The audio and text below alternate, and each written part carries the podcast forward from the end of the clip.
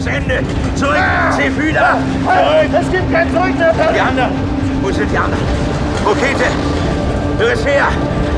Zephyda! Sie antworten nicht! Wir werden zermahlen! Atlan! Zermalmt von Kräften, die außer Kontrolle geraten sind! Es ist... es ist aus! Das darf nicht sein! Das gesamte Universum war Licht und Geschrei. Die schillernde Helligkeit war durch keinen Filter zu dämmen. Ihr eisiges Leuchten durchdrang alles.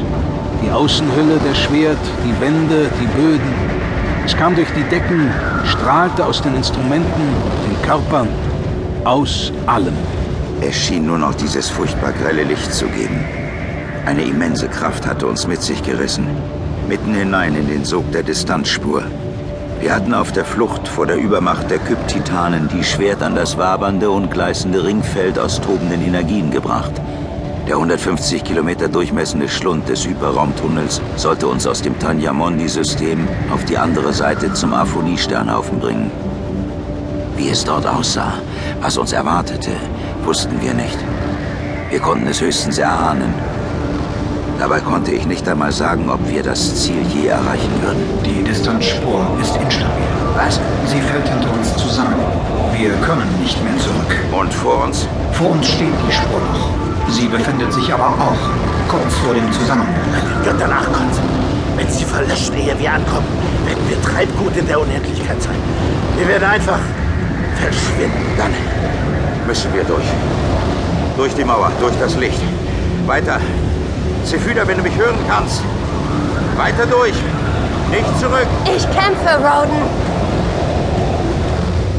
Das Schiff schien unendlich in die Länge gezogen zu werden. Es wurde zu einem Lichtstrahl. Ich presste die Hände gegen meinen Schädel. Nein!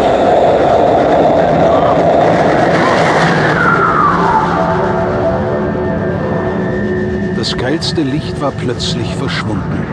Perry Roden klammerte sich an Atlans und Lyriseas Hände, die neben ihm in der zweiten äußeren Sesselreihe saßen. Es war immer noch übernatürlich hell in der kreisrunden Zentrale der Schwert. Die Zelle des Kreuzers beruhigte sich wieder. Wir haben die Distanzspur komplett verlassen. Roden, Atlan und die Schildwache Lyricea sahen sich benommen an. Sie schüttelten die Köpfe, als wollten sie einen bösen Traum wegwischen, massierten ihre Gliedmaßen. Nichts behinderte sie mehr. Das grelle Gleißen um die Schwert war verschwunden. Zephyde hing eingesunken in ihrem Kommandantensessel. In ihrem Gesicht war die Tortur der vergangenen Stunde deutlich zu erkennen. Zephyda, hörst du mich? Perry. Wir wissen nicht, in welchen Teil von Aphonie wir rausgekommen sind. Wir müssen darauf gefasst sein, von der kybernetischen Flotte sofort aufgegriffen zu werden. Zephyda, hast du gehört? Bist du mit den Quellen noch in der Lage, eine schnelle Flucht anzutreten? Ich weiß es nicht. Wir versuchen es aber.